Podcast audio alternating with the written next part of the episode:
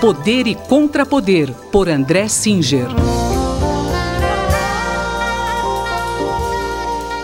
Professor André Singer, a imprensa tem noticiado uma movimentação para que os presidentes da Câmara e do Senado possam se reeleger. Como é que o senhor analisa isso? A ideia de reeleição das presidências da Câmara e do Senado não é boa para a democracia a regra é clara é, de que só é, deveria haver um mandato para a presidência da Câmara e um mandato para a presidência é, do Senado. É, eu penso que essa alteração de regras, que aliás é sempre muito discutida, porque há uma grande tentação por parte dos presidentes das casas é, de poderem continuar, ela cria um precedente ruim, no sentido de é, estabelecer uma espécie de casuísmo por meio do qual as regras podem ser alteradas de maneira a favorecer a continuidade numa determinada função. Eu acho que a rotatividade no poder, a rotatividade, o rodízio de pessoas, de forças políticas, a própria disputa política é muito importante, assim como é importante manter as regras, sobretudo neste momento em que nós estamos passando no Brasil por um período de ameaça à democracia, como tem sido dito repetidamente aqui neste espaço, é, nós temos que é, fortalecer as instituições no sentido de preservar as regras estabelecidas e, sobretudo, como eu disse antes, preservar a ideia da disputa, né, uma disputa e uma renovação, possivelmente, é, de forças que estejam à frente tanto da Câmara quanto do Senado. Professor, e isso pode ter implicações para o futuro do governo do presidente Jair Bolsonaro?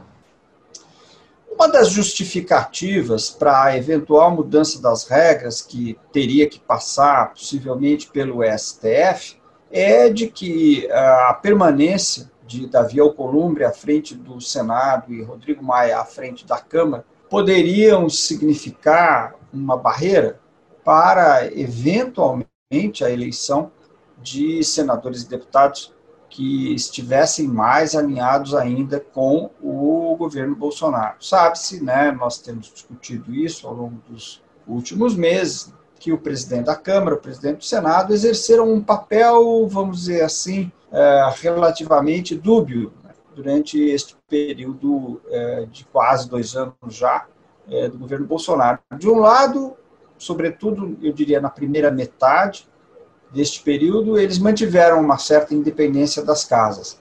Mas depois que o presidente Bolsonaro é, fez uma aliança com o Centrão e modificou a correlação de forças dentro do Congresso, sobretudo dentro da Câmara, é, notou-se uma mudança de postura dos atuais presidentes da Câmara e do Senado no sentido de uma maior composição com o governo federal.